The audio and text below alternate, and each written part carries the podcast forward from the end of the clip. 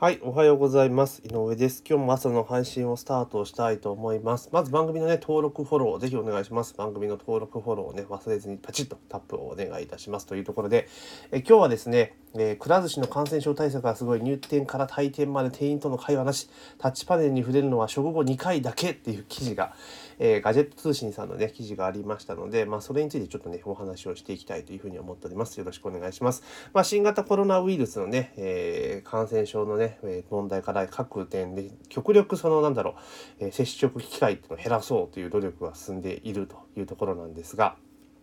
で、回転寿司のね、くら寿司さんも同じようにやっぱやっているというところなんですが、まあ、飲酒、外食産業の場合っていうのはもうこの感染症対策での会話なしとかっていうこと、プラスアルファ人員削減というか、人員不足対策でどんどんどん IT 化っていうのは進んできていると思うんですね。で、その中でくら寿司さんが今回やったのは、えーいや、タッチパネル、まあ、回転寿司って、ね、入店する前にタッチパネルで、こう、何人とかやりますよね。やっていって、で、その後、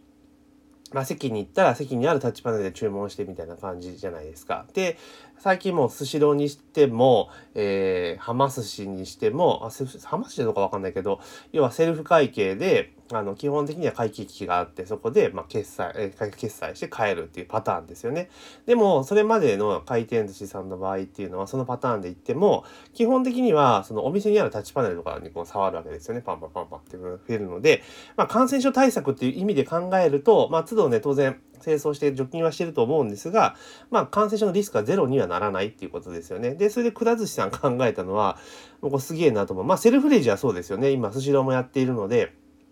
まあ基本的にはね、全然 OK っていうところなんですけど、これ注文を通常はテーブルにあるじゃないですか。タッチパネルでやりますので、それを、まあスマホを使ってやると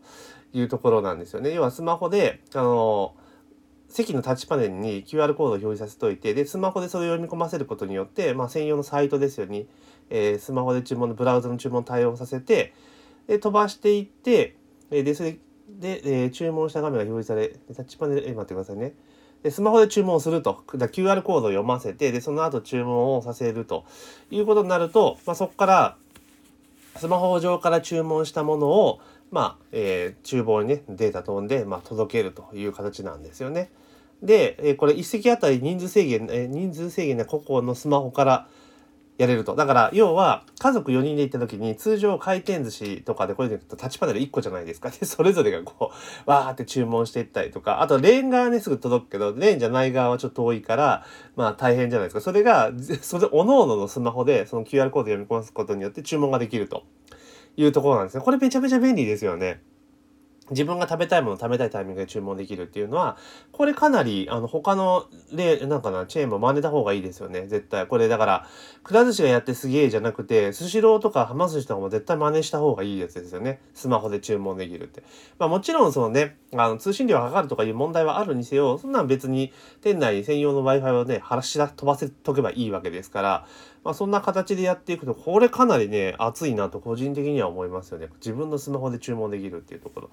で、あとあの、くら寿司さんの場合は、昔からね、あの、カバーが自動でこうパカッてなってるじゃないですか。あれはまあまあいいかなっていうふうに思いましたけど、慣れるまで開けづらいっていうのはちょっとあったりはするんですが、もうこれも結構いいですよね。で、えー、くら寿司の場合っていうのはその、回転寿司の場合で届いたか届いてないかっていうのがやっぱあるじゃないですか。注文しても届いてないぞみたいなことだあってありますよね。で、くら寿司の場合は、あの、お皿をこうガシャンガシャンとあの、機械にぶち込むっていうのがありますよね。それでカウントもしっかり取れるので、で、もうその場でね、会計ってしてしまえば、えっ、ー、と、要はレジに行って、で、その番、テーブル番号か、を読ませて多分会計をするっていう話なんですけど、これ、すごく効率いいですよね。さっささっさ終わるし、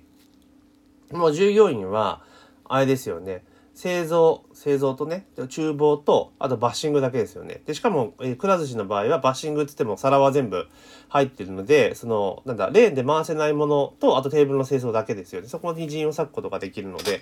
これかなり合理的ですよね。うん。だから効率的に、えー、店を回していけると。だからこういうのってどんどんどんどん進めていったらいいかなっていうふうに思ってます。で、おそらくはもうこの先の流れとして、まあこう、低価格帯のチェーンですよね。あの、っていうところはもうどんどんどんどん機械化省力化が進んでいくんかなという気はします。やっぱそうしないと結局はですね、あの、もう飲食の場合って食材原価と人件費なんですよね、結局は。それ以外の固定費なんてもう出す場所によっても決まっちゃいますしっていうことを考えるとやっぱ人件費という部分が、まあ、かなりで食材原価もやっぱかなりね食材高騰してますからただ食材原価絞るとね料理しょぼくなっちゃうので、まあ、そう考えるとやっぱ人件費っていうところをいかに抑えて生産性を高めるかっていうところにまあ流れていくのは当然だと思うんですよね。でそうなってきた時にやっぱこういうふうな省力化っていうのはもちろん進んでいくと。で、方や、本来であれば、その人が、に人間がサービスするのは一番人件費高いわけですよね。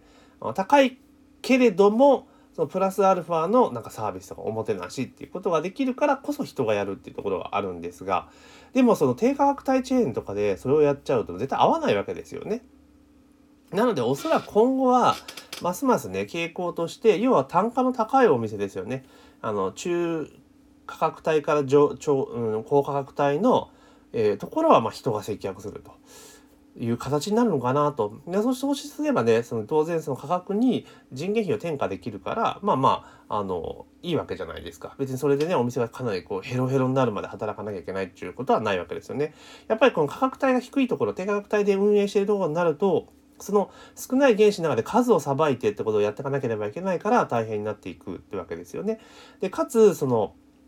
結局はですね、その購入の販売価格帯によってお客さんの質って層っていうのはかなり変わってくるわけですよね。で、アッパーの価格帯のお店って基本的に変なこと言うお客さん少ないですよ。少ない時はほぼいないですよね。うん。だけどやっぱりこうなんかお客さんのよくわからないクレームとか、いやいやそれ違うでしょっていうことが発生しうるのってやっぱ低価格帯のお店が多いんですよね。で、そうなってくると、そういうお店でやってたりとかすると、やっぱ従業員もね、消耗しちゃいますよね。で、かつ、その、大量にさばいて、いっぱい売らなければいけないと。で、かといって人件費もいっぱい高上げられるわけでもないから、やっぱり安い金額で、ま、消耗してしまうってことになると、もうますます今後こういう方向で進んでいくのかなと。で、このパターンで言ったら、もうほとんどあれじゃないですか。接客に関するトラブルってないわけですよね。ほとんど少ない。直接接する機会がないわけですから。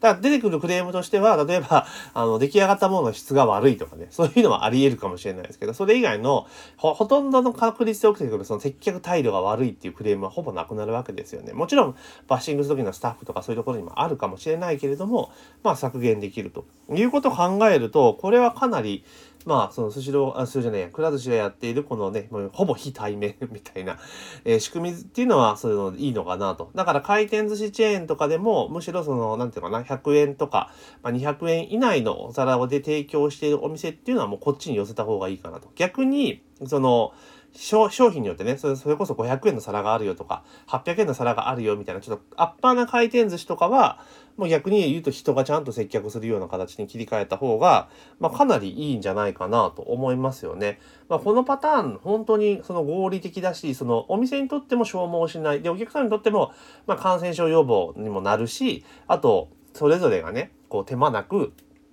注文もできたりとかするってことを考えたら、かなりメリットは大きいと思うんですよね。で、お客さんもその、変な接客されないから、なんか接客立てて腹立つってことはなくなるじゃないですか。で、お店もなんか理不尽なクレームを受けることも多分なくなるので、これも双方にメリットがある仕組みかなっていうふうに思いますよね。だから、結局、その、こういった仕組みっていうのをうまく、えー、使っていって省力化していくっていうのはすごくいいかなっていうふうに思います。で、今ね、右手さんがね、コメント入れてくださったんですけども、他の業態でも回転寿司のシステムを転用すると良さそうですね。焼肉屋さんとかオーダーワイズのまさにそうですよね。で、今ってその回転寿司とかもそうなんですけど、あの、ああれです。はま寿司の一番新しいお店っても回ってないんですよね。注文したらベルトコンベヤーでビューっと一方通行のベルトコンベヤーで料理飛ばしてくるので、まあそれだったら回転寿司とか定食屋とかもそれぞれ全然いけてしまうっていうのはありますから、まあ今後この回転寿司系のその商品提供のなんか応用版みたいなっていうのは出てくるような、気はすごくしてます。で、現にワタミさんが確か焼肉ワタミの、ワタミのなんか業態を焼肉屋に仰天していって、で、ベルトコンベヤーで料理を提供するっていうようなこと、なんか記事出てた気がするので、まあ、今後その方向っていうのは、あ出てきますよね。で、そうですよね。定食屋も全然ありですよね。だからもう結局は、その、ある程度リーズナブルでワンコインで食事ができるとか、そういったところはもうほぼセルフというか、そういった形にシフトしていくのかなっていうふうに思います。だから、この回転寿司の、まあ、コンベヤーで回すとかっていうのもそうですし、コンベヤーっていうのをうまく使っていって、まあ、回して効率を上げていくってこと今後流行っていくような気がしますよね。で、まあ、究極的に行くと、結局じゃあファミレスとかもね、あの、なんだろう、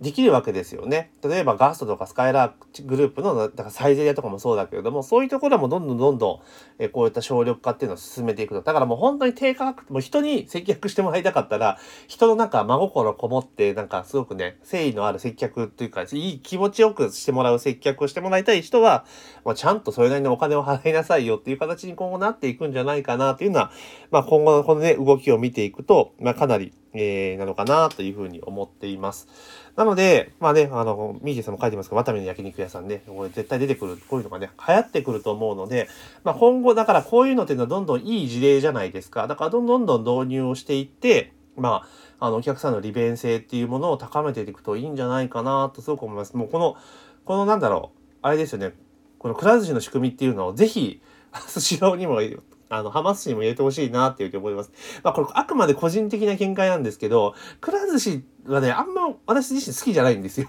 好きじゃないって言って、これ一体語弊があるんですけれども、なんかね、あの、ちょっとね、合わないというか、やっぱ回転寿司行くんだったら寿司堂か浜寿司かなっていうのが私の中であるので、浜と寿司堂がこれ入れてくれたらありがたいなっていうのが、え、ちょっと思ったりするところでございます。まあちょっと最後余談だったんですけれども、というところで今日はですね、えー、くら寿司がね、感染症予防対策というところで、まあ、入店から退店まで会話と、店員との会話のタッチパネルで触れるのは食後2回だけっていう記事がありましたので、まあ、それに関連するですね、えー、ことを、まあ、私はこんなこと思ってますよっていうのをお話をさせていただきました。ぜひですね、あの、こんな形で時事ネタを扱っていったりとかしますので、番組のフォロー、もしくは登録をぜひお願いできればというふうに思っております。というところで、えー、本日の朝の配信は以上とさせていただきます。今日も一日頑張っていきましょう。